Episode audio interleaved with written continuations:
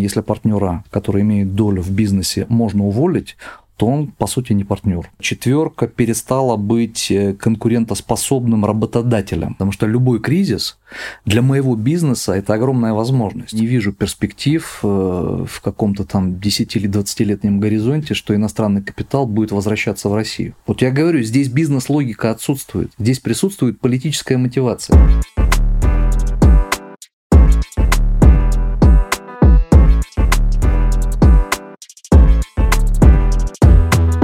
В это непростое время, в котором а, оказалась не только Россия, не только весь мир, а вообще вот все, все человечество, даже если оно не относится ни к какой стране, вот есть такие индивиды, даже они все равно оказались в этом сложном новом времени, а, мы решили здесь создать подкаст, где мы не обсуждаем напрямую происходящие события, чтобы не подводить под монастырь а, наших гостей и себя, ну и к тому же, чтобы не подливать масло в огонь вот этот, когда люди готовы глотки друг другу грызть за свои убеждения, а вместо этого приглашать к себе людей и разговаривать о том, как поменялась жизнь.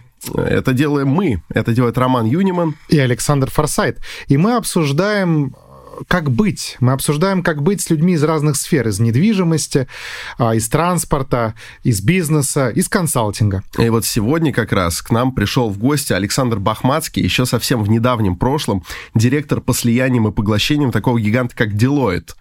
Одной вот. из компаний Большой Четверки. Вот. И я думаю, что уместно будет, ну, в первую очередь, конечно, здравствуйте. Добрый день. А, и уместно будет в первую очередь спросить, вот э, это вот в недавнем прошлом, как это происходит с такими крупными компаниями? Они что, они же куда-то растворяются, исчезают, уходят из России? Как это происходит? Как это произошло конкретно с Deloitte?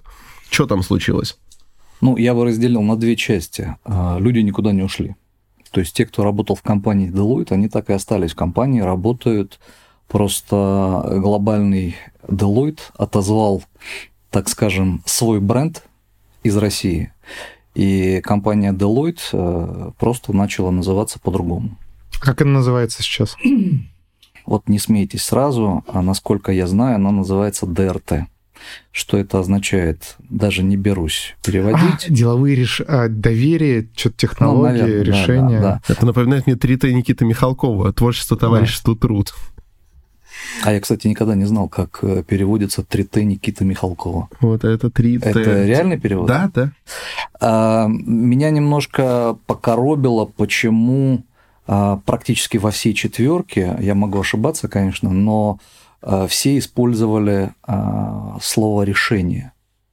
Что сподвигло на это? А вся четверка ушла, неизвестно. да? Да, да. Не только четверка. Тройка. Не только четверка. Тоже, да. Ушли и McKinsey, и многие юридические компании, и некоторые компании второго эшелона. То есть, э, ну, если вы помните, э, я боюсь даже сейчас назвать имя кого-то конкретного, но было решение запретить на пользование консалтинговыми услугами э, российского бизнеса. Это да, это американское решение было да, месяца по-моему, два американцы назад. Американцы что-то подобное да. говорили об этом. Мне это было немножко странно, потому что консалтинговый бизнес, в общем-то, достаточно сильно э, сформирован был уже много десятилетий назад. Э, если я правильно помню, первая консалтинговая компания пришла чуть ли там не в 89 году в Россию, угу. тогда еще в Советский Союз. И, по-моему, это Deloitte, э, Эрстенянг был. Поэтому говорить о том, что вот мы сейчас э, вводим запрет на консалтинг в России, и все, мы тут э, весь бизнес умрет, ну, это как минимум наивно. Это значит совсем не знать о уровне э, профессиональной сферы консалтинговой в России сегодня. Ну да, она же довольно локализована, то есть партнер это уже Она не довольно, она полностью локализована. Я вам больше скажу, что Deloitte была единственная компания из большой четверки, а это Deloitte, KPMG, Прайсы и Ernst Young Э, Deloitte до своего ухода с российского рынка был единственной компанией, где управляющий партнер и вообще менеджмент был иностранным, британским. Mm-hmm. Все остальные компании уже много лет, там, я бы сказал, больше десятилетия, управляются русскими партнерами. Управляющий партнер во главе этих компаний. И Прайс, Cooper, и, и Прайс, и Янг. Янгом управляет много лет, если не ошибаюсь, там с 2009 года Александр Ивлев, э, под руководством которого я тоже работал. Поэтому Deloitte оставался единственным брендом, который в России управлялся напрямую британцами. Вот у меня такой вопрос. Насколько я понимаю, ну, я сам работал, собственно, в BCG когда-то, и консалтинговые компании уходили по-разному. Ну, то есть, к примеру, да, там BCG просто релацировала всех сотрудников, э, закрылись, да, и вот нету какого-то преемника. А McKinsey собирается переформатироваться в Rubicon, насколько я понимаю, то есть, или как их называют, Рукинзи. Там осталась часть, э, часть менеджмента, ключевой там остался их управляющий э, партнер и глава офиса McKinsey, там, Яков Сергеенко, они, собственно, собираются, да, там, перезапускать э, такой, а, как бы, конгломерат из остатков большой тройки. А, там, насколько я помню, Accenture, он просто всех уволил и ушел. Вот что было в четверке? То есть, как там и конкретно в Deloitte да, то есть это как, это просто бренд отозвали, это еще и вывезли людей, или что, что вот именно произошло? А, смотрите, все перечисленные варианты присутствовали, но в первую очередь, естественно, основным требованием был а, отзыв бренда. А, при этом для меня не совсем было понятно, каким образом это будет происходить, потому что чисто с юридической точки зрения, ну вот если, допустим, я был бы управляющим партнером и я закрывал эту сделку, а это была именно сделка по разводу с глобальной компанией, а, то моим базовым условием было бы мы бренд оставляем. Это российский бренд, зарегистрированный в России. Если вы, а это было с моей точки зрения недружественное действие, и глобальный, глобальный Deloitte, ну и как э, прочие компании, э, Единственное, за наш э, бренд Deloitte я могу говорить, поскольку он находился внутри компании, за другие не могу говорить, потому что там процессы могли отличаться в степени жесткости, там, в деталях переговоров и так далее.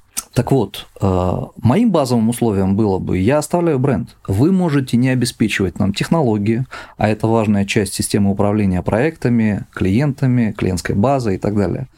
Вы можете отзывать там часть сотрудников, если они есть, но поскольку там из двух тысяч э, персонала, находящегося в России, 1980 а, человек это русские сотрудники, то по, по сути отзывать там нужно было пять э, руководителей компании, э, практически всех с британскими паспортами. Что они и сделали, собственно, сев в самолет и улетев. А, но вот дальше начинается самое интересное, потому что здесь уже мы погружаемся в систему управления, как организован капитал партнерства, где вроде как есть партнеры, а вроде как они и не партнеры в, в полноценном смысле владения компанией.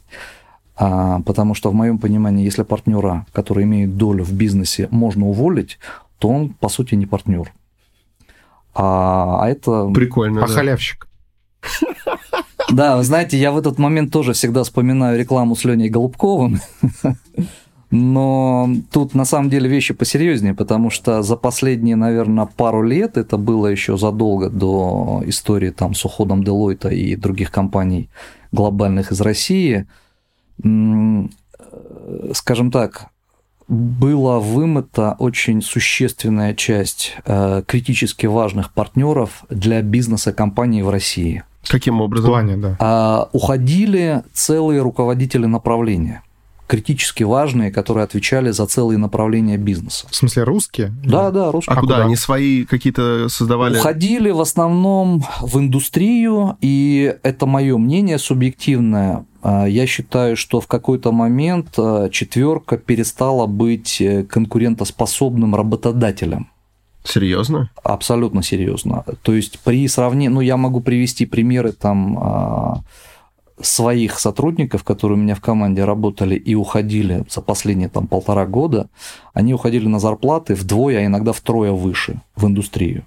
А, в четверке, потому что не очень высокие зарплаты. Ну, там зарплаты. как будто бы ты получаешь себе запись в резюме потом, что а, ты там... Чтобы работ... уйти. Ну да. Знаете, были периоды, наверное, это там до 2008 года, когда четверка платила очень высокие зарплаты. Mm. Да, я могу сказать, что там условно там в 2008 году до кризиса там стартовая зарплата. Она называлась зарплатой, хотя в документах это значилось по-другому. А начинающего партнера составляла 20 тысяч долларов. В принципе, mm-hmm. там условно зарплата старшего менеджера была примерно там 8-10 тысяч долларов. Даже в текущих, в текущих э, курсовых значениях это достаточно э, конкурентная зарплата. Сегодня это совсем не так. Сегодня там условно зарплаты ну, скажем так, как сегодня. Сегодня четверки уже нет, да, есть, Вчера. есть их наследие, хотя я бы тоже так не называл, потому что, с моей точки зрения, там период распада будет проходить как минимум год, и, на мой взгляд, у некоторых компаний может остаться там в лучшем случае до половины персонала и того потенциала консалтинга аудиторского, который был в четверке. Угу. Будет это происходить э, как по решению самих сотрудников, так и путем сокращения. А вопросы тогда полтора в одном. Во-первых, что вас составляло, если последний раз такие конкурентные зарплаты были в 2008 году? С одной стороны, почему вы так долго там продолжали находиться, и почему, если для этого было достаточно аргументов после создания вот этого наследника, да, почему вы там не остались? Ну, давайте начну с зарплат. А, специфика моего бизнеса а, если рассмотреть ее всерьез э, в контексте четверки, она вообще находится а, в концептуальном противоречии. Потому что... Персонально ваша. Да, моя То специфика бизнеса, слияние поглощения, M&A, да, Mergers and Acquisitions. Этот бизнес находится в антагонистическом противоречии с работой четверки, ну, ну да. где базовый бизнес является аудит. И по сути, этот бизнес вроде как был таким хорошим тизером э, в период, когда, ну, допустим, до 2008 года, когда бизнес пер и вообще э, все было шикарно. И всем хотелось, э, так сказать, внутри четверки поучаствовать в этой сексуальной истории под названием M&A. Но когда дело доходило до финансирования, в первую очередь персонала, тут начинались вопросы. Нет бюджета, непонятна стратегия, непонятна клиентская база.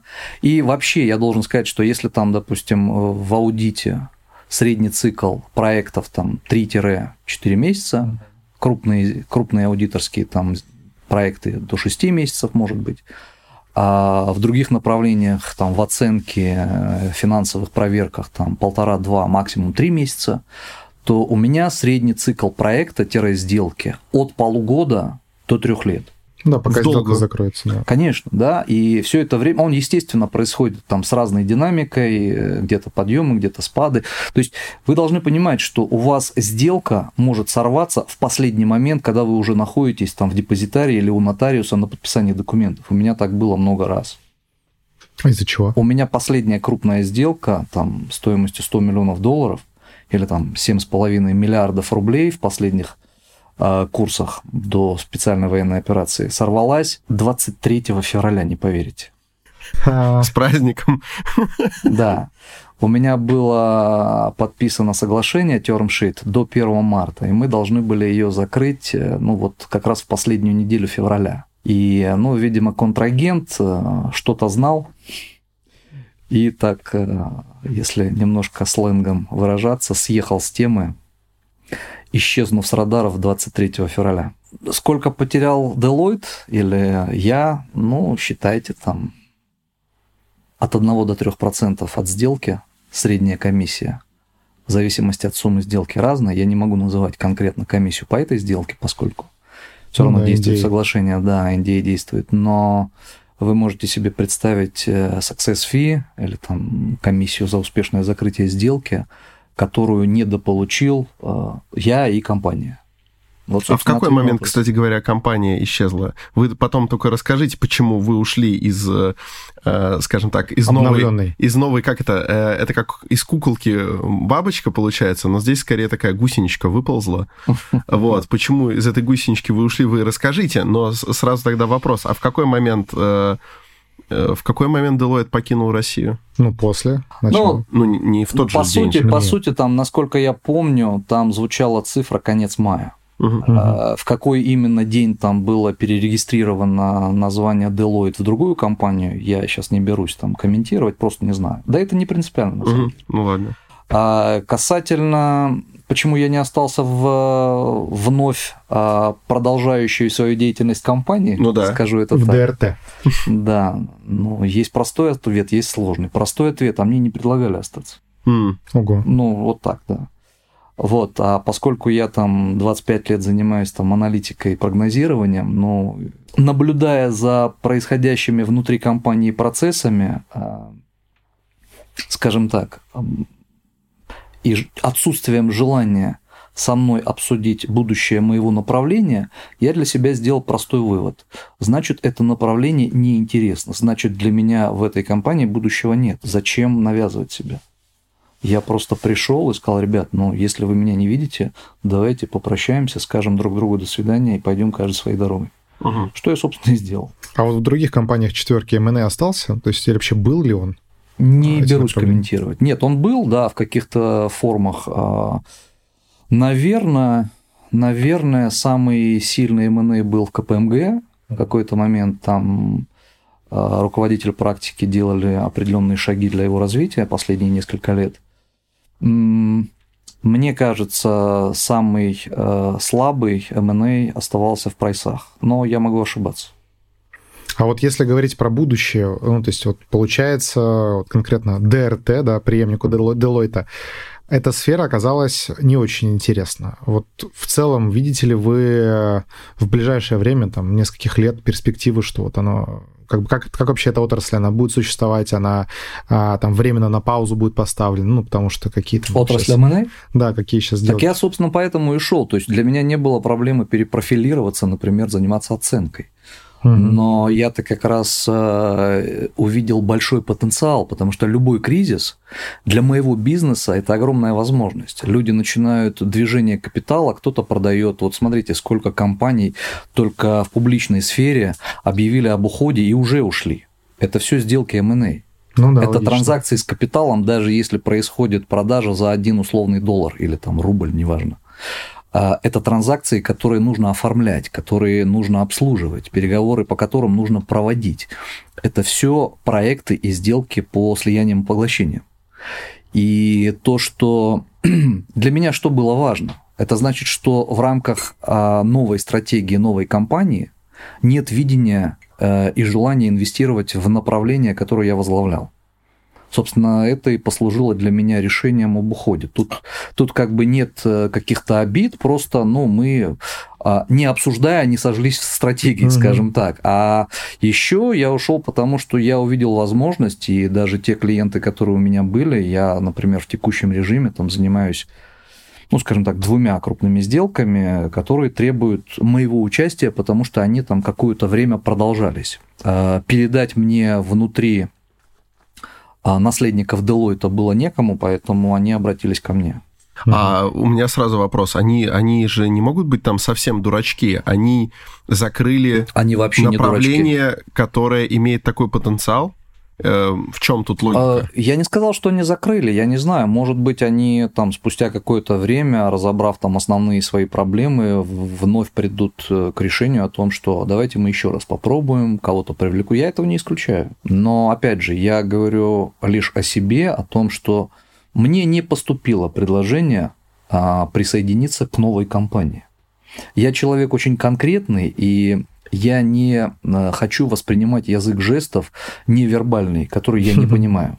Я, э, как человек практически, работающий там, э, сводя контрагентов в сделках, я предпочитаю документы, подписанные сторонами. В данном случае не было даже предложения. Вот и все. То есть тут все очень просто. Сейчас, получается, планы организовать свой бутик или, или как? Ну, он в каком-то виде уже организован для того, чтобы вести юридически эту деятельность. Э, я этот процесс запустил, он уже идет. Э, более того, я там уже по одной сделке веду конкретные переговоры, потому что там сроки э, сделки ограничены очень сжато. Детали, к сожалению, раскрывать не могу, но я пока лишь присматриваюсь. То есть потенциал есть. Хочу ли я трансформировать это в некий там крупный бизнес, я не уверен пока, не знаю. А если а, позовет э, другая компания бывшей четверки? Раньше была Big, это как было, B4 большая четверка, будет бывшая четверка. Да, все равно B. Да, я сейчас э, вспомнил как раз э, реакцию одного из моих иностранных э, клиентов, когда я ему сказал, как теперь будет называться Deloitte. Но, к сожалению, в публичной сфере я это озвучить не могу. Потому что это нецензурно или... Ну, по- по-английски это звучит нецензурно. Понял. Ладно, хорошо. А, кстати, вопрос. А, вот этот вот уход не только даже из этой сферы, а в целом уход международных компаний из России, но при этом с желанием в какой-то иной форме здесь оставаться. А, как вы оцениваете вообще это происходящее? То есть во всех сферах сейчас компании такие как бы ушли, типа нас тут нет. Да. Но мы просто по-другому называемся. Это уступка уступка веяниям основным в значит, в бизнесе Давление. на Западе? Или это какая-то необходимость? Необходимости же, по сути, такой не было. То есть не было же требований. Вот, да заявите, нет, никто что никого не гнал. Более того, насколько а, я помню, наше правительство, наоборот, всегда призывало иностранные компании оставаться, продолжать свою деятельность. Их никто, извините за сленг, не щемил, ни в чем не ущемлял с точки зрения там, специальных проверок mm-hmm. там, и так далее. Я думаю, что здесь было банально эстетическое решение, с одной стороны. С другой стороны, попытка, ну, так скажем, насолить. Вот давайте мы там сделаем еще вот это, да, на зло бабушке отморозим, отморозим себе уши. А Уй, кто больше теряет, бабушка или они? Условно. Я считаю, что теряют они, да, но с другой стороны, если там оценивать, условно говоря, уход Deloitte из России, для них это нематериально. Вот э, смотрите, компания с, там, с 50 миллиардным оборотом по всему миру зарабатывала в России ну, там, что-то в среднем около 100 миллионов долларов. Причем Deloitte был э, внутри большой четверки э, на последнем месте по уровню доходов. И по моему глубокому убеждению это было в первую очередь связано с иностранным менеджментом, потому что риск-менеджмент был построен таким образом, что тебе надо было с пеной у рта доказывать нашему риск-менеджеру, британцу, о том, что он должен согласовать мне этот контракт, потому что это является хорошим доходом и хорошим клиентом в портфеле компании. А у него не было задач обеспечить э, доходность компании. У него были совершенно другие задачи, которые я никогда не понимал. Ну, я прекрасно отдаю себе отчет, что риск-менеджмент функция крайне нужная, полезная, но всегда должен быть баланс когда, ну, как у инвестора, да, угу. там а высокие доходы, в голове, когда высокие ты... доходы предполагают высокие риски. В данном случае здесь э, риск и ожидаемый доход тоже должен находиться в балансе. А, на мой взгляд, здесь был полный дисбаланс, потому что, ну, в попытках доказать, что данного конкретного клиента или там проект нужно согласовать, оно превращалось просто в какой-то трэш. Производственный ад в киноиндустрии это да. называется. А вот если говорить про, там все же, возвращаясь да, к вопросу о будущем четверки в России, станет ли она тройкой, двойкой или, может, наоборот, пятеркой? Я думаю, будут слияния. Я думаю, будут слияния, потому что не, не все смогут выжить. Угу. Нет, но тут смотрите, если вы помните, там в России как минимум было два слияния. Какие? А, ну, Когда пятерка, четверка. Историю, историю а, слияния Куперсон Лайбранд и Прайсов. Угу. Это была первая история в конце 90-х э, или в середине даже. И вторая история – это кризис Энрона с Андерсоном, э, когда якобы Эрстен Янг поглотил Андерсон, а на самом деле, с моей точки зрения, э, было такое внутреннее поглощение Андерсоном Янга. Интересно. Потому что даже, ну, я объясню. А, Эрстен Янг поглощал Андерсон, но управляющим партнером а, Янга стал партнер Андерсона. Угу. Это тоже о многом говорит. А, там, по-моему, на два или на три года, но тем не менее.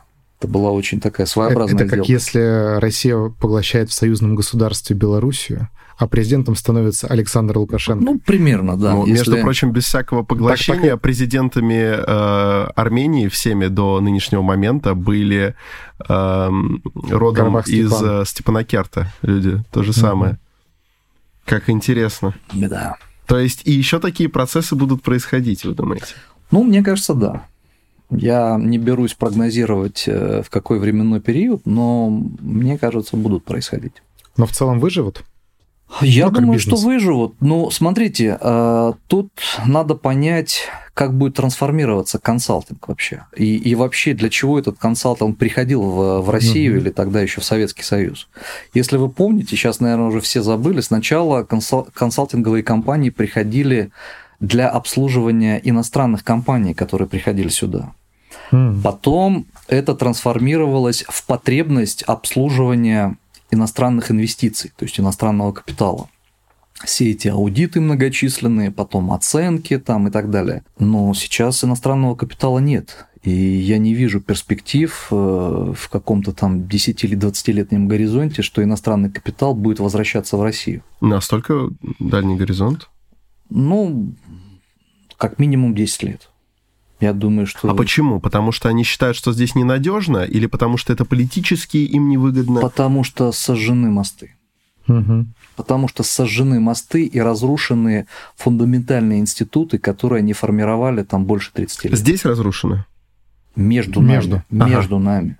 Между, ну давайте в условных понятных категориях скажу, между Россией и Западом. Я буду задавать вопрос, поскольку э, из нас троих я единственный в консалтинге никогда не работал, поэтому, возможно, буду задавать вопросы, которые Очень интересны правильно. и аудитории, Очень а, если они что-то не понимают. Можете эти какие-то ключевые мосты назвать, которые вот они работали, вот они перестали работать, и в связи с этим иностранный капитал из России исчез?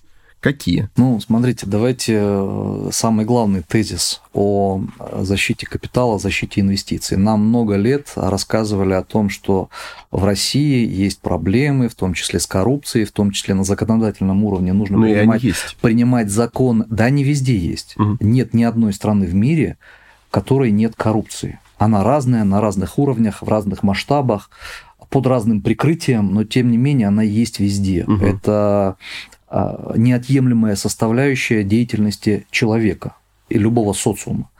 Вопрос не в этом. Нам долго рассказывали о том, что у нас есть проблемы, и их нужно решать, в том числе путем принятия определенных законодательных актов. И мы их принимали. В том числе о защите частной собственности, о защите инвестиций.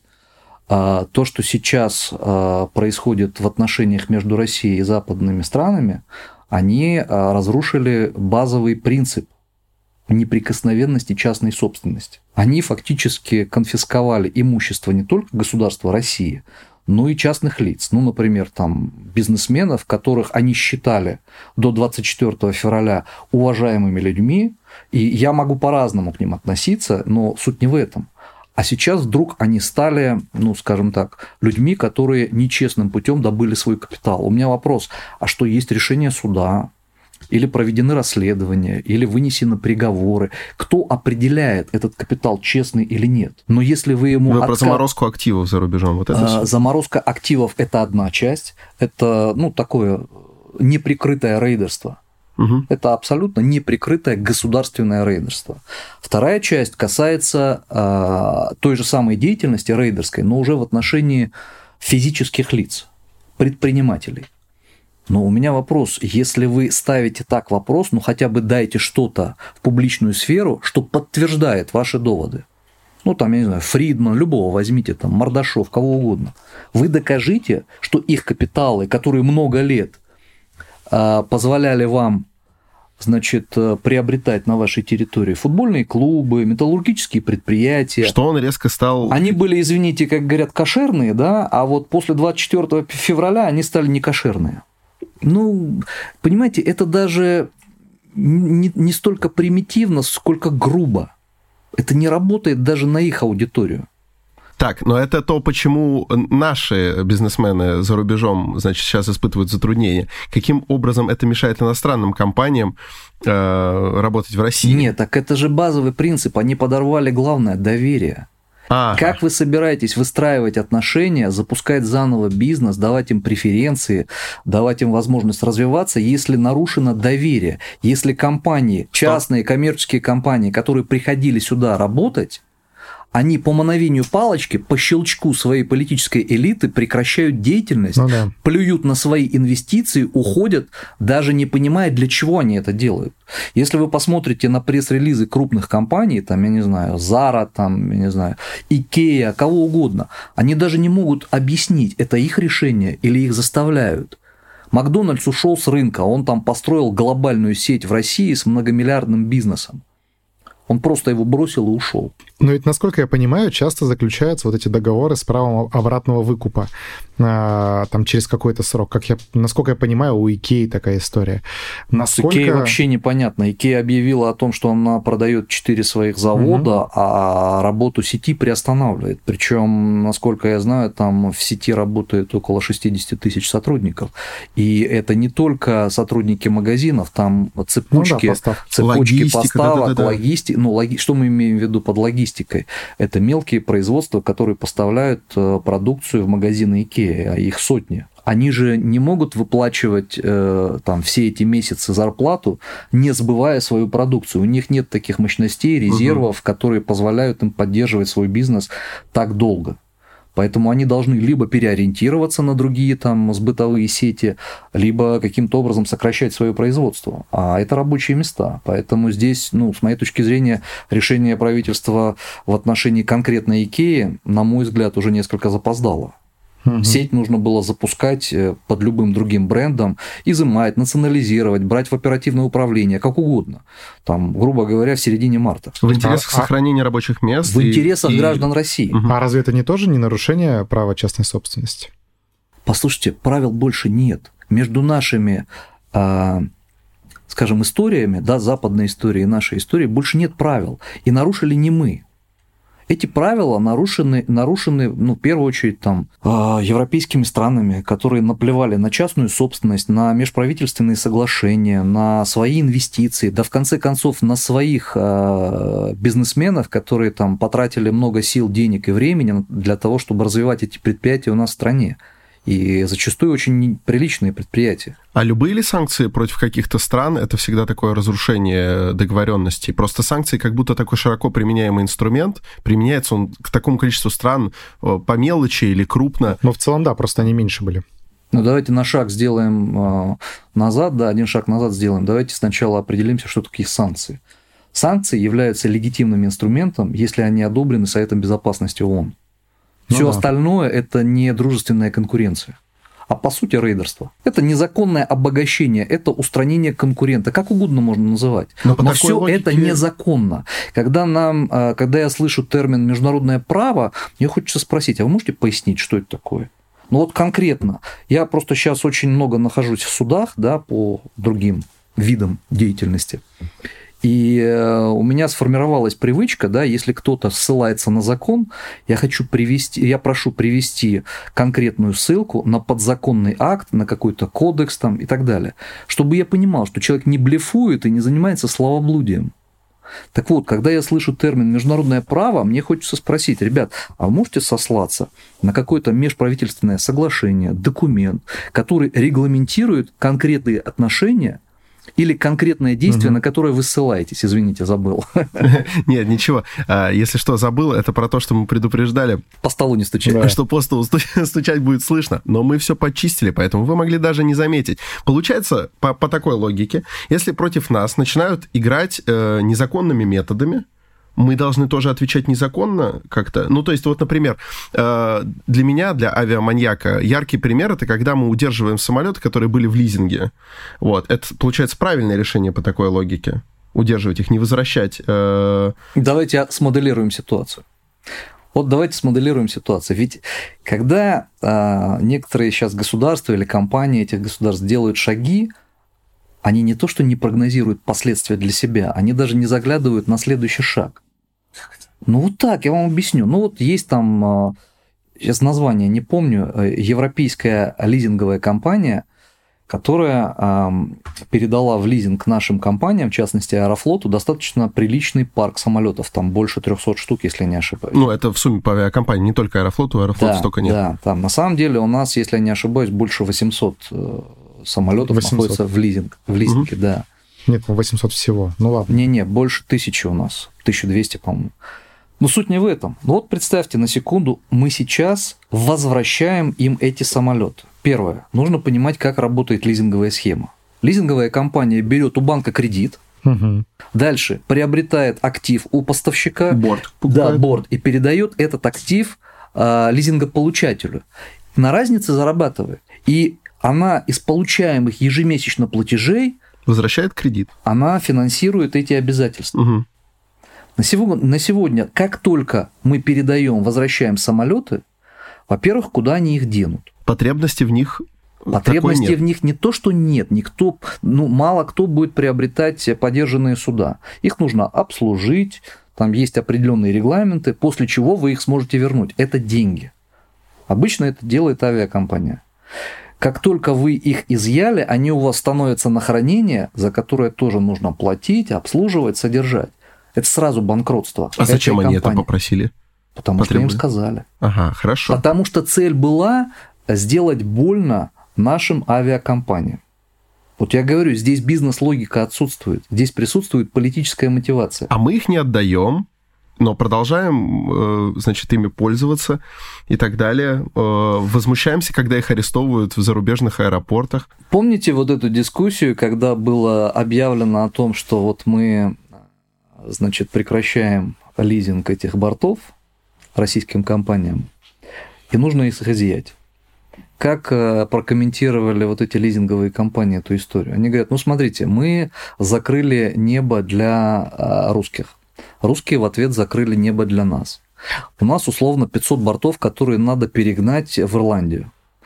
А Это что означает? Это означает, что мы должны перевести 500 экипажей в Россию, забрать, но как только мы забрали, и эти борты перестали быть русскими, сразу вступает в силу действие на запрет перелета туда. Как мы их вывозить будем? То есть люди даже вот Ну да, эту это было ситуацию не смоделировали. То есть, ну, понятная глупость, да, но это говорит о том, насколько недальновидные вот эти принимаемые политические решения были. И я даже думаю, что не самими руководителями этих компаний. Им просто сказали, что вы должны сделать вот это, вот это, вот это. А есть ведь такое мнение, что как будто вот подобные приказы сверху, откуда-то вот оттуда, что это чисто наша история, а на Западе это так не работает, потому что там, значит, независимый от политики А бизнес. зачем мне это комментировать? Ну- Вы телевизор, любую кнопку включите и посмотрите, причем их телевизор. Ой, сейчас не наш. половина сейчас сгорела такая, ой, ну на телевизор ориентироваться. Но Да это не на на, на- деле так? не на наш телевизор, на Ага. их телевизор. Вы послушайте BBC, э, ну да, BBC, послушайте CNN, что они несут. Это же трэш полнейший. Ну, мне кажется, история о том, что бизнес а, там в Европе и США независимо от властей, ну, как бы она вот закончилась в феврале этого года. Ну, потому Мгм. что Ну как да, бы... Особенно, когда Блинкен пришел на должность госсекретаря после своей деятельности в одной из крупнейших оружейных компаний, да, и мы сейчас говорим, что не, он типа политик, он вообще ни разу не лоббист, и вся вот эта война и поставки оружия, извините, не буду касаться Украины, просто последнюю фразу скажу, это ничего общего не имеет. Ну, как бы, это надо быть совершенно наивным и ничего не понимать. Нет, мы можем касаться, Мы потому что мы не можем игнорировать эту тему. мне кажется, да. Мы не можем игнорировать эту тему, мы Но скорее не согласен, обсуждаем да. там, кто поддерживает, кто не поддерживает, чтобы не портить разговор о сфере. Но сферу уже затронули происходящие события, все А перемешалось и все затронуло. Здесь нет, э, мне кажется, ни одной сферы, э, которая не осталась не А затронута. тогда важный вопрос. Не могу его избежать, потому что иногда ин- иначе это будет игра в поддавки. Вы говорите, все, правил больше нет, потому что они нарушили базовые принципы. Вот, и с этого момента вся игра ведется, значит, э, независимо друг от друга.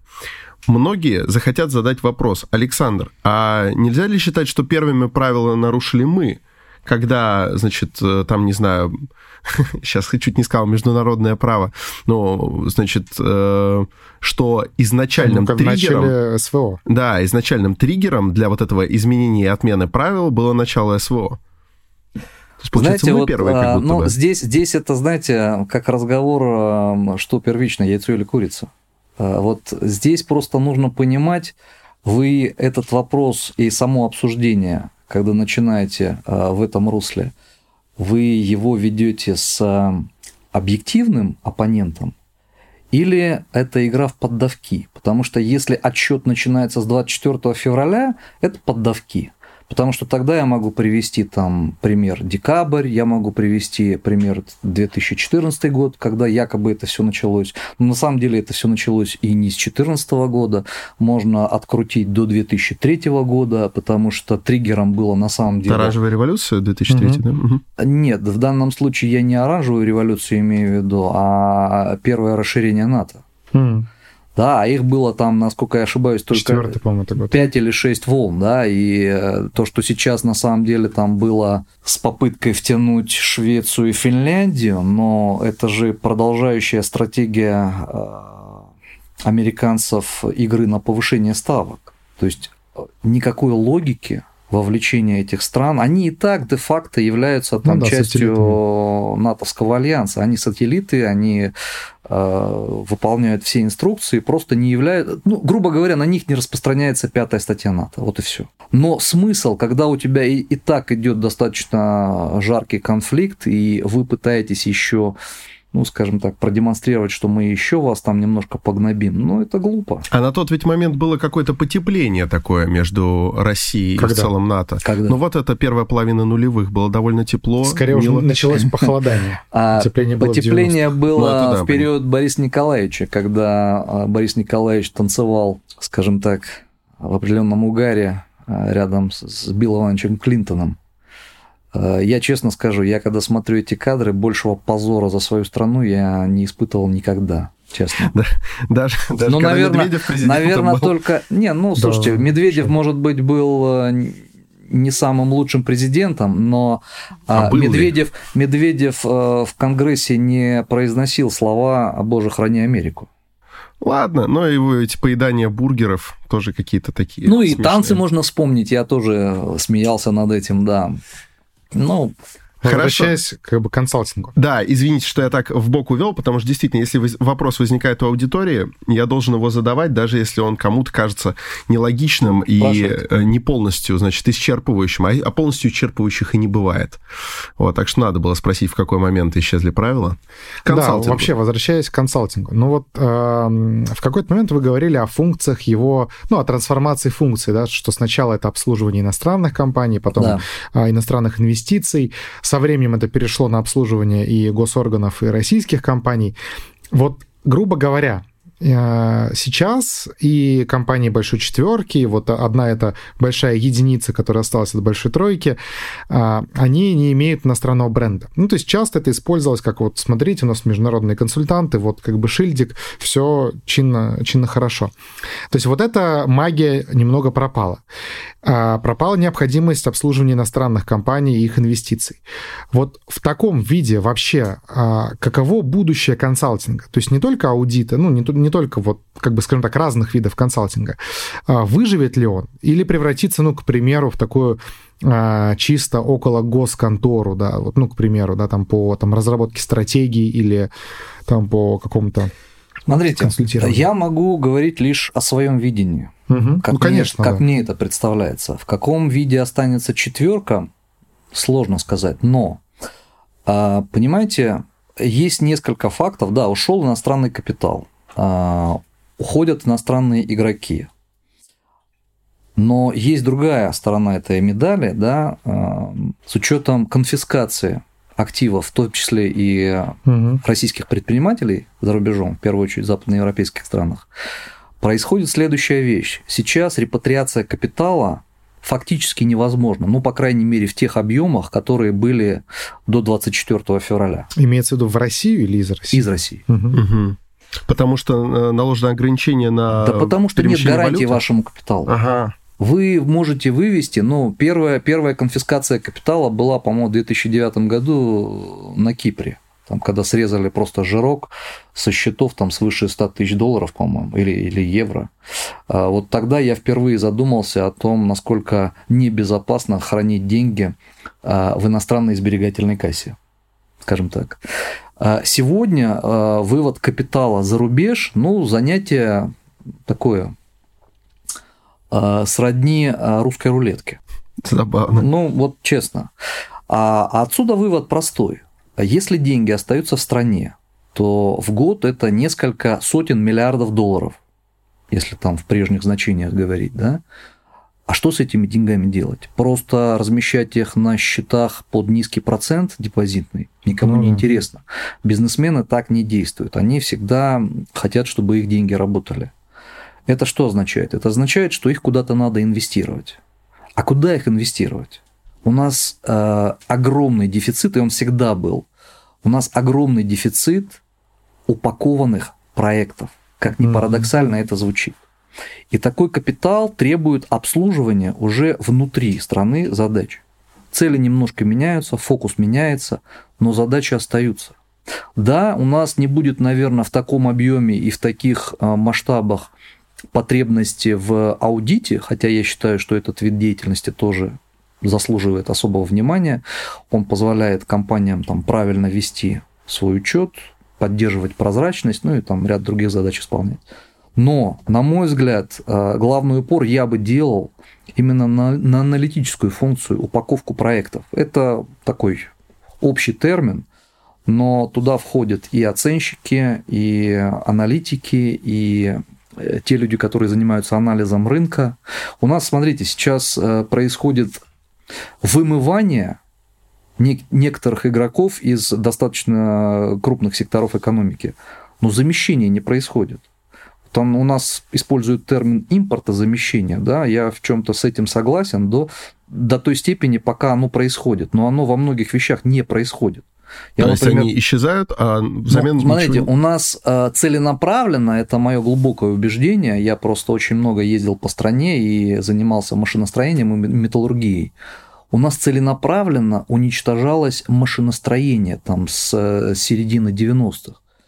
Почему? Да простой ответ на самом деле. Машиностроение там у любой крупной страны – это создание средств производства. Это основа любой экономики. Это про тяжелое машиностроение. Любое. Бумагоделательное, металлургическое, любое машиностроение. Если у тебя нет заводов, которые создают средства производства, угу. ты зависишь от того, кто тебе эти средства поставляет. производства поставляет. И у нас, с моей точки зрения, эти э, производства целенаправленно уничтожались, говоря, что, ребята, зачем нам? Мы все купим. Ну, в какой-то момент у нас э, продукты питания на 80% импортировались. Понимаете, у нас был риск э, продовольственной безопасности. Слава богу, там, начиная с 2014 года там, государство системно занималось этим вопросом и какие-то локальные задачи решило. Не все. У нас до сих пор, если ты в магазин заходишь, почему-то там помидоры какие угодно, кроме краснодарских и ростовских. Я У нас пор... чеснок китайский, я часто вижу. Чеснок, там, иранский перец, как там все что угодно, да. Но у меня вопрос: а чего мы не выращиваем в Краснодаре помидоры или чеснок, или, я не знаю, э, перец болгарский? Да все мы выращиваем. Я, я считаю, что вообще здесь нужно ставить табу на ввоз или квотировать это все. Если мы хотим всерьез поддерживать не только наше сельское хозяйство, но и другие сферы э, промышленности, и не только. Ну, нужны квоты. Пора возвращаться к субъектности. А как это сделать? То есть мы же не можем сначала ввести ограничения, а потом, значит, ждать, как это разовьет внутреннее производство. Надо сначала каким-то образом же по соломку подстелить, наверное. Да все есть. Вы дайте людям работать и обеспечьте им сбыт. Ничего не надо придумывать. А почему сбыт не происходит? Люди потому что пред... кем-то лоббируется или потому что конечно, все-таки наши стоят Конечно, дороже? лоббируются. Ну хорошо, я понимаю, что там а, бананы мы не можем выращивать, они а заводятся. Вот, кстати, фейхуа можем. В Сочи выращивается. Да. Ты хочешь армян лишить, э, значит... И чай можем.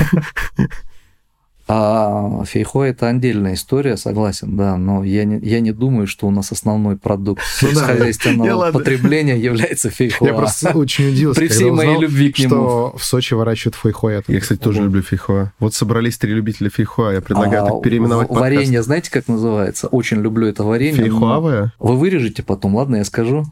А, точно надо вырезать? Ну, оно называется фейхуевое варенье. А что плохого? Это цензурное, это же его название. Ну, вот его так называют. Вкусно, главное. главное да, вкус. потрясающе. Главное, полезно для сердца. Так, это продовольственная сфера. Машиностроение машиностроение тоже из ниоткуда не появится. Если мы, допустим, мы сейчас оказались в условиях, когда нам что-то не готовы продавать. Угу. И говорим, у нас про многие вещи, сейчас э, все повылетало из головы, но с другой стороны, я часто слышу, вот мы там уже к середине 23 года, там к третьему кварталу 23 года начнем вот это свое производить. Значит... Э... МС-21 наконец-то. Вот, МС-21 уже летал, мы сейчас их поставим на поток, быстренько на Иркутии их сделаем. Значит, Значит я бы вот э, с самолетами точно не спешил. Так, Потому вопрос... что это такая сфера, что там э, главная задача, главная задача, чтобы количество взлетов и посадок совпало. Да. Поэтому я бы вот здесь точно не спешил и сделал бы все по уму. Я не про спешку, я про то, что э, вот в этой уже сфере, где там какое-то сложное производство, мы все равно обещаем, что что-то быстро возникнет, что у нас есть ресурсы для производства своего, но это же не помидоры, не болгарский перец. Получается, несколько лет э, Россия будет существовать в очень тяжелых условиях. Э, там, не знаю, когда какая-то техника к нам не приезжает, когда какое-то программное обеспечение перестают поддерживать или ограничивать. Ну, а у типа нас, того же Симонса. Да, у нас э, своего нету. Что, что в эти годы будет? Как здесь быть? Слушайте, ну давайте не кошмарить. И вот я, я скажу одно, да, может, это не популярный тезис, но наш народ никогда трудностей не пугали, честно. Ну вот хорошо, у нас не люблю это слово, либералы э, любили сетовать на то, что исчезла фуагра, хамон и устрицы. Ну хорошо, исчезла. Давайте спросим у населения, сколько, какой процент населения реально пробовали в своей жизни устрицы, там, фуагра и, и, или хамон. Александр, мне кажется, адекватных людей огорчало не их исчезновение, а что при попытках ВОЗа это бульдозерами давят, вместо того, чтобы хоть как-то это реализовывать. Ну, вот это, наверное, послушайте, огорчало но скорее. были определенные перегибы со стороны некоторых ретивых чиновников. Я думаю, что всем уже все объяснили давно, да, то есть... Не, я к тому, что вот это скорее было триггером, потому что вот это людей раздражает. это как минимум странно для государства, которое пережило блокаду. блокаду да? Абсолютно согласен. Это это как Это надо как-то реализовывать, да. там штрафовать. Да и... не надо реализовывать. У нас по стране бездомных и людей там э, в этих э, в приютах. Реализовывать я не в плане за, куда можно за прайс, просто завести бесплатно, да, да и это. это не требует больших усилий ну, хорошо, сейчас у нас там история на Донбассе, где требуется реальная гуманитарка, все что угодно, но эта история длится с 2014 года. Ну да, можно было туда отправлять. Я просто можно немножко про другое. Я не конечно. про трудности и пугают ли они русский народ. Я про то, что вот, например, все, мы оставили у себя самолеты, мы на них даже летать будем, но оказывается, что у нас практически все системы, которые занимаются там а, регистрацией на рейс, оформлением багажа, вот этой всей автоматикой, они все иностранные, и они с какого-то момента, значит, ограничивают работу с Россией, а своих у нас не завезли, и невозможно за ночь их накодить.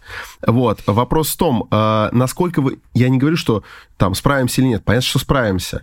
Ну, Вопрос, да, насколько денемся? вы прогнозируете вот этот эм, эм, удар по, по жизни? Не насколько. Вот я, я простым примером отвечу. Вот если бы у нас в 2014 году не случилась первая вот эта волна кризиса угу. на фоне там Крыма, э, у нас бы никогда не появилась своя платежная система МИР.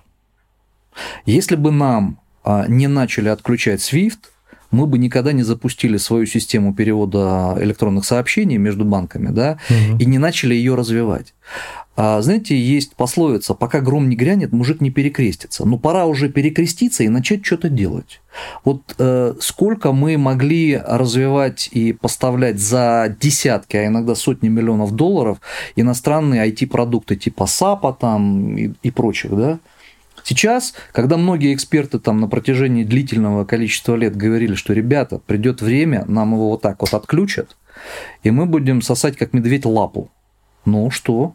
Оно реализовалось. Причем отключилось буквально даже на уровне конкретных компаний. Там, не знаю, крупная компания ритейлинга, э, ритейлер э, Оби. У них просто из Германии отключили, и все встало и у тебя получается огромный склад с кучей э, продукции, которую ты не можешь продать, потому что у тебя нет системы, которая обслуживает продажи. Ну и так далее. А это же касается критически важных для деятельности страны производств, например, металлургического. Оно же еще и опасное производство. Ну да. Слава богу, насколько я знаю, у нас не стоит, хотя могу ошибаться, э, критически важного для работы АЭС софта на этих станциях. Но если там стоит наш софт, почему мы не можем и не развивали а, эти продукты в других отраслях, в авиапромышленности, в железных дорогах, там, да везде. Вот вообще говоря про промышленность, а, недавно познакомился с человеком, который занимается как раз-таки внедрением IT-продуктов а, на производстве, ну, то есть на, на производствах. И он как раз-таки утверждает, сейчас у них э, просто горячая пора, потому что весь иностранный софт ушел, надо его чем-то заменять, и они законтрактованы до конца 2023 года на проект. Ну, то есть, и в целом, э, ну, с его точки зрения, когда он рассказывает про промышленность, э, говорит, что на самом деле вот производ... реальное производство, да, оно то есть себя чувствует хорошо.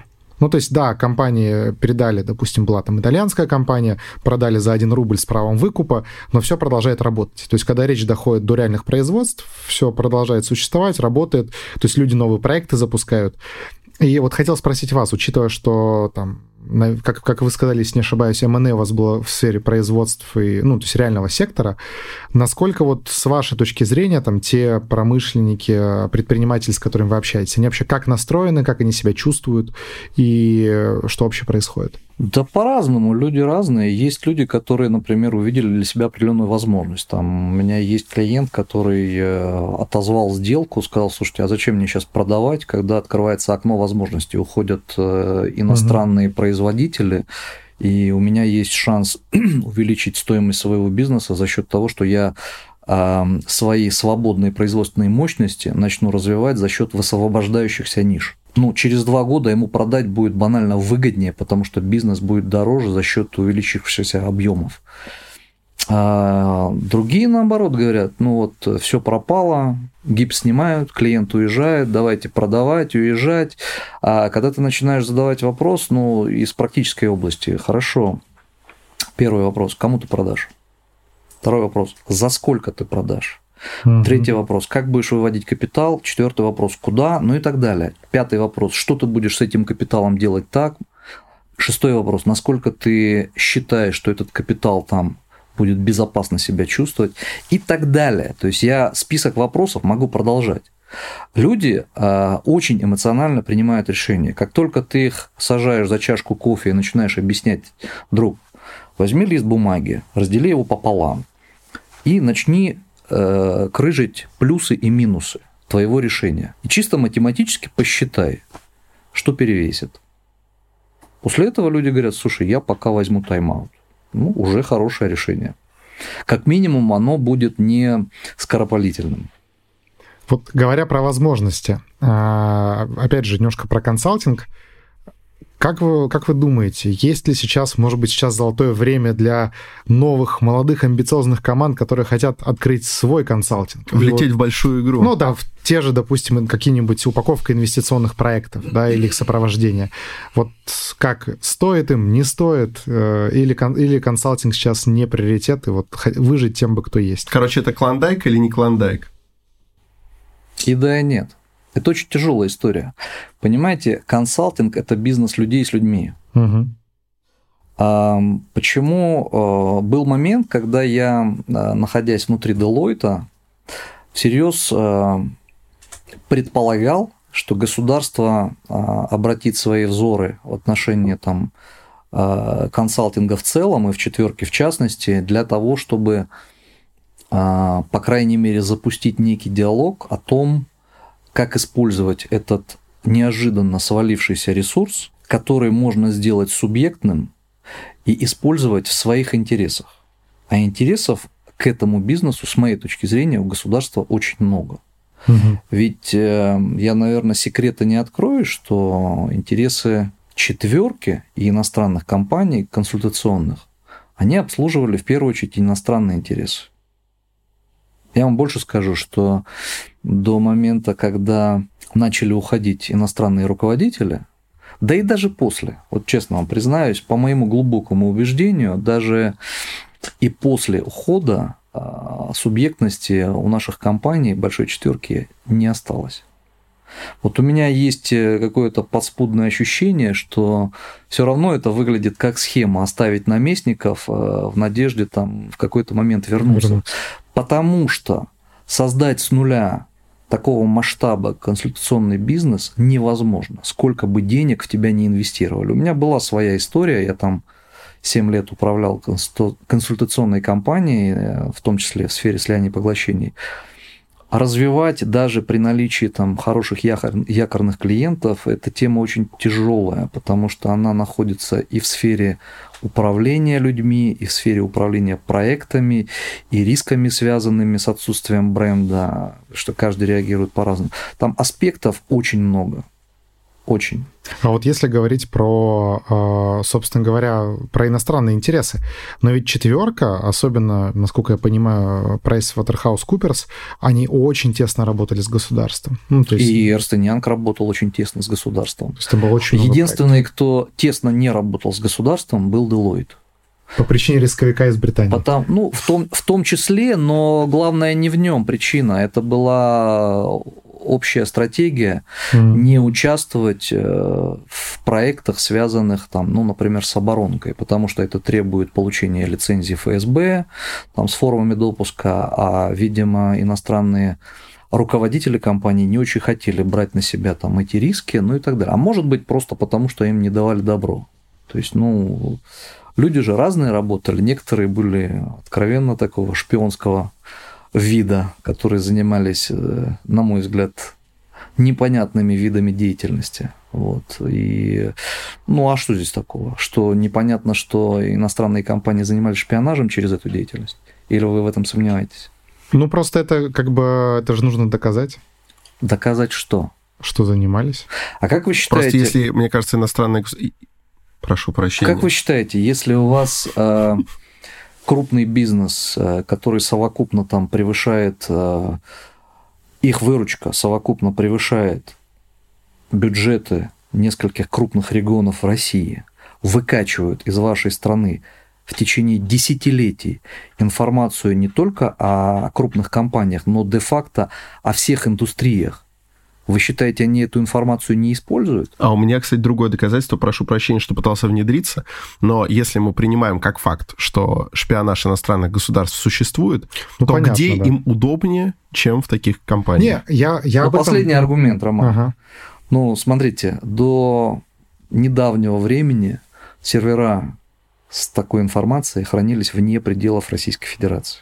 И только введенный за, закон а, заставил их э, формально вернуть все сюда. Типа. Да. А что типа в облаке или где-нибудь они не скопировали и не могут это делать э, теперь? Ну, важный вопрос. Я очень часто встречал э, слова Ernst & Young в во всяких статьях про нашу нефтегазовую сферу. Угу. Значит, э, аудитом таких компаний постоянно смотришь, кто занимается? Ernst & Young. И а вопрос... А подрядчик у них какой-нибудь Halliburton, да? Ну, да, да. Где у них через одного руководителя, вот там, кстати, руководителя Чейни. Госдепартамента работал. Ну, кстати говоря, тот Чейни mm. тоже. Вот Чейни работал в Halliburton. Ну, так а что? А, так и вопрос. Значит, э, сейчас, кстати, ну просто интересно, сейчас наша нефтегазовая сфера существует без них. Э, они как-то удалены, учитывая, что обострились отношения, mm-hmm. и государство точно знает, э, в отличие от нас, мы, мы тут спекулируем, они точно знают, где шпионы. Значит, а государство как-то их удаляет или продолжает с ними сотрудничать, допустим, под другой вывеской? Что происходит в этой сфере? Ну, что Учитывая, значит, что это наш основной рычаг сейчас давления. Вы, вы помните недавнюю мир? историю с бывшим канцлером ФРГ Шредером? Ага. Как его жестко зачистили. Сначала его иллюстрировали у себя в стране, а потом заставили уйти с поста члена или председателя совета директоров э, Роснефти. Члена, по-моему. По-моему, члена, да, совета директоров. Ну, это же такой наглядный пример, как э, страны ЕС обрезают э, последние концы связи с нашим бизнесом и политиками. Я, я, я вот и поясняю вопрос. Это наш действительно основной рычаг давления ну, в ближайшем есть... будущем на весь ага. остальной мир. И они, они и тут уходят, или они, казалось бы, должны как клещ впиться и вот из этой сферы не уйти? Да нет, они уходят отовсюду, где они, по их логике, они должны причинить нам максимальную боль. Только так выходит, что они до сих пор причиняют, в общем-то, боль себе. Вот. Э, единственное, мне кажется, они настолько уверовали в виртуальное будущее, что забыли, что базовыми принципами для выживания Homo sapiens является еда и тепло. У нас этого в достатке. А у вас?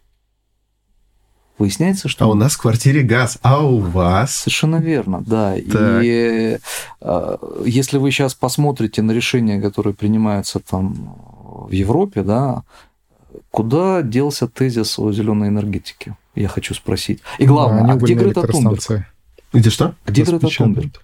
Где? В школе, наверное. Вот. Я очень радуюсь этому факту, что наконец девочку вернули в школу.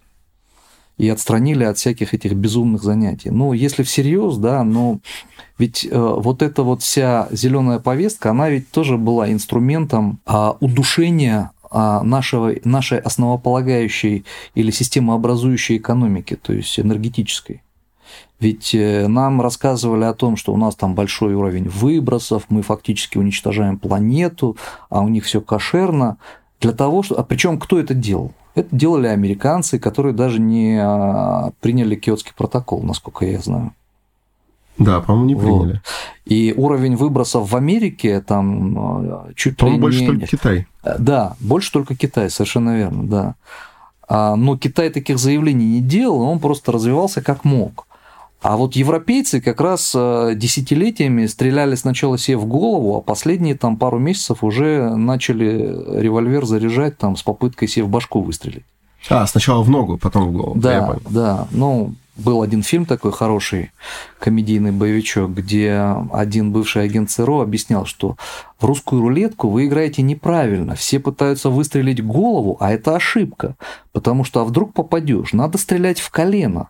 Потому что это и больно, и позволяет получить информацию. Вот здесь, мне кажется, то же самое. Ну, Блин, ребята, если вы рассказывали нам про зеленую повестку, а сейчас вы наращиваете объемы закупок угля, отменяете, значит, закрытие всех атомных станций, ну и так далее. Э, у меня вопрос, а когда Mercedes и Audi, которые объявили о закрытии там, к 25 или к 30 году выпуска ДВС, а, объявят об отмене этого, этого решения? решения? Да, да. Ну, оно, оно будет, я думаю, сдвигаться примерно как сдвигаются те же сроки выпуска какой-нибудь новой модели. Ее анонсируют, говорят, вот через год сделаем.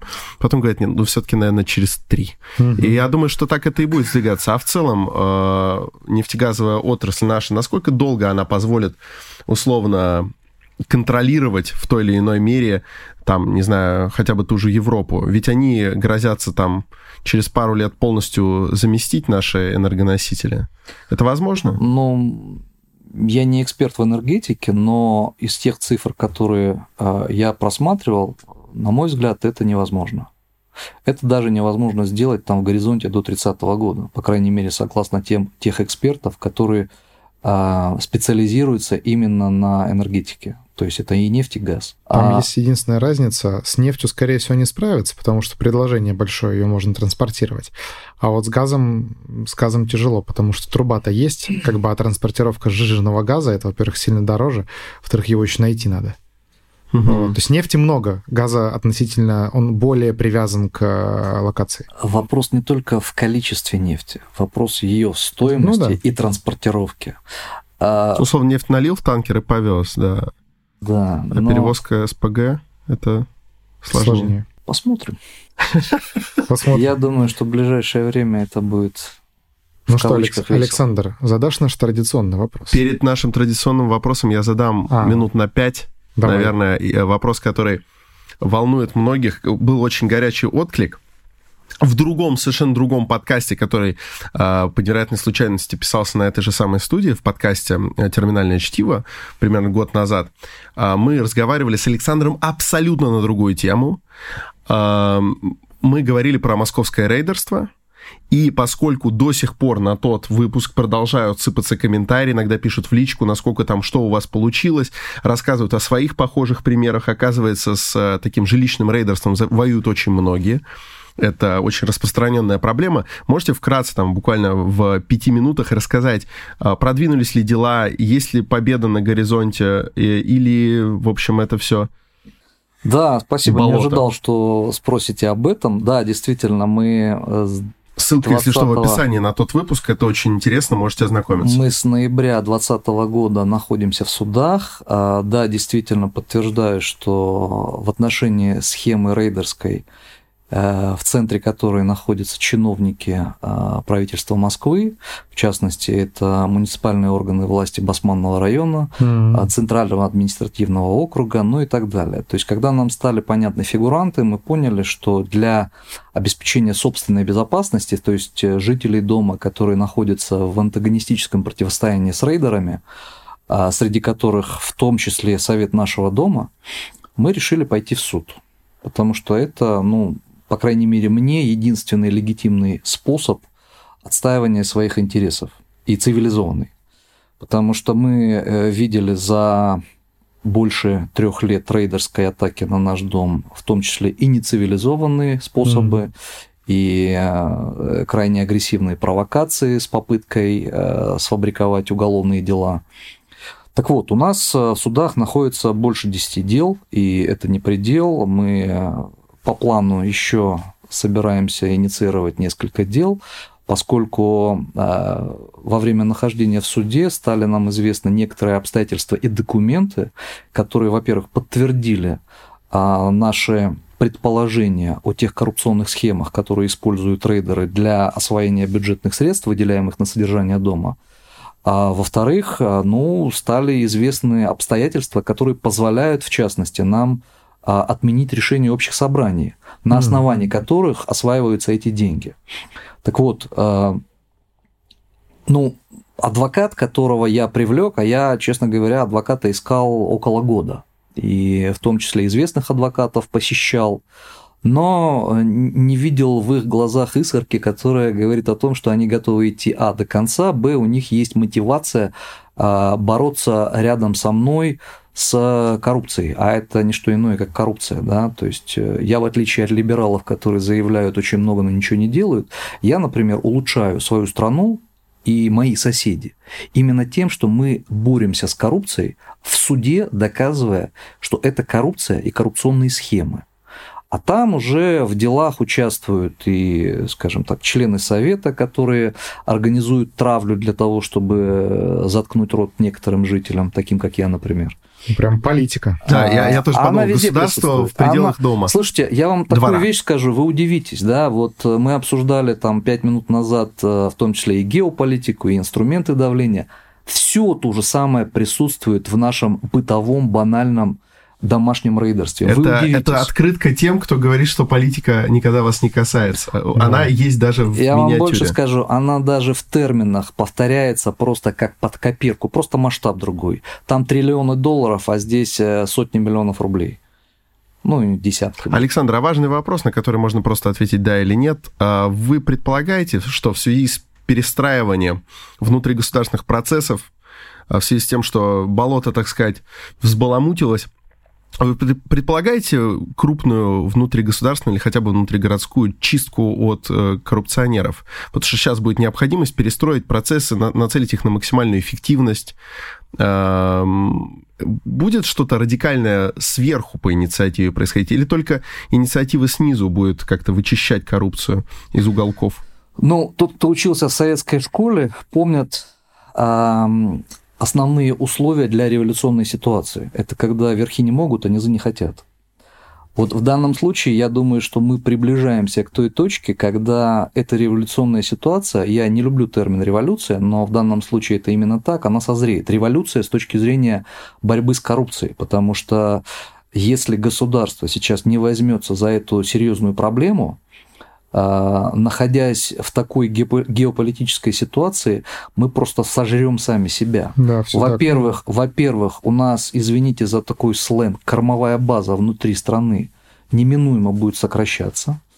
А, во-вторых, если мы не будем а, население кормить надеждой, ну не, нет, неправильно я сказал, не кормить надеждой, а давать надежду, что а их интересы внутри своего государства будет отстаивать само государство и э, призывать или прижимать к ногтю вот этих коррупционеров, которые занимаются наглым циничным рейдерством и грабежом денег из бюджета, то население перестанет поддерживать вообще все, что угодно. Угу. В том числе и специальную военную Полностью операцию. Идет, да? Абсолютно.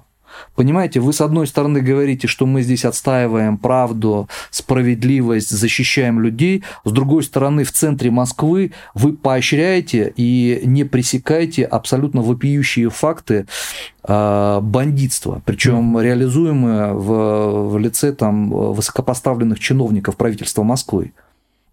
Извините, то, что мы увидели в судах, это вообще э, ни в какие рамки не лезет там в открытую судьи прикрывают коррупционные схемы, за 20 минут принимают решения.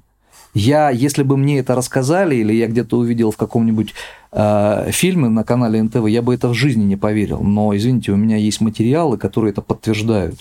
Я веду аудиозаписи всех заседаний. И, кстати говоря, планирую это все выкладывать в какой-то момент, но просто требует большой обработки. Это колоссальный угу. материал. То, что мы увидели в суде, это даже выходит за рамки моего понимания тех коррупционных схем, которые реализуются в Центральном административном округе города Москвы. Это фантастика просто. Да. Я думаю, что, учитывая, что последние два вопроса задал я, классический наш, наш вопрос все-таки Переходит ты, наверное. мне. Да. да. Я тебе его отпасовал. Александр, мы в конце всем гостям задаем один очень простой, но такой важный вопрос. Ответить можете, как считаете нужным. Коротко, длинно, ну, в общем, как есть. Вопрос такой. А как быть? Надо жить, а надо продолжать любить, надо быть честным по отношению к себе в первую очередь. Можно обмануть всех, можно обманывать всех долгое время, нельзя обмануть себя. Если человек честен по отношению к себе, его будут уважать. Если его будут уважать, знаете, как говорят, «А, небеса тебе все дадут. Угу. Спасибо. Большое спасибо. У нас в гостях был Александр Бахматский. Вот, очень много из, на самом деле, самых разных сфер мы затронули. Таким общим знаменателем был консалтинг, но в целом, мне кажется, да, мы поговорили, поговорили обо всем. всем. Вот, один из лучших выпусков. Большое спасибо, Александр. Спасибо вам, зовите, очень приятно с вами разговаривать. Да, а подкаст «Как быть» для вас провели Роман Юниман и Александр Форсайт. И подписывайтесь на нас везде. Наконец-то, наконец-то вы можете слушать это и на подкастинг-платформах. Мы дожали этих западных, западных вот этих вот, вот монополистов, которые не хотят э, подкасты с политикой допускать к себе на площадке. Мы их вот как это, к ногтю. Кстати, вот. вас не закрывают? Э, слушайте, э, тьфу-тьфу-тьфу. Пока нет. Пока вроде нет. Видимо, это самое, вы еще не перешли ту грань, где, э, так сказать, вот это вот, как раньше говорили, оказывается, газета «Правда» говорила правду. Ну, э, даст бог, надеюсь, э, успеем, успеем доработать до того момента, когда вы придете к нам снова. Зовите. Вот. Рад. А тем временем действительно подписывайтесь на нас везде, ставьте высшие оценки, надеюсь, вам понравилось. Если нет, тоже напишите обязательно комментарии, скажите, в чем мы не правы, давайте поругаемся там. Главное, не оставайтесь неравнодушными и смотрите подкаст «Как быть». Спасибо. Пока. Всем пока.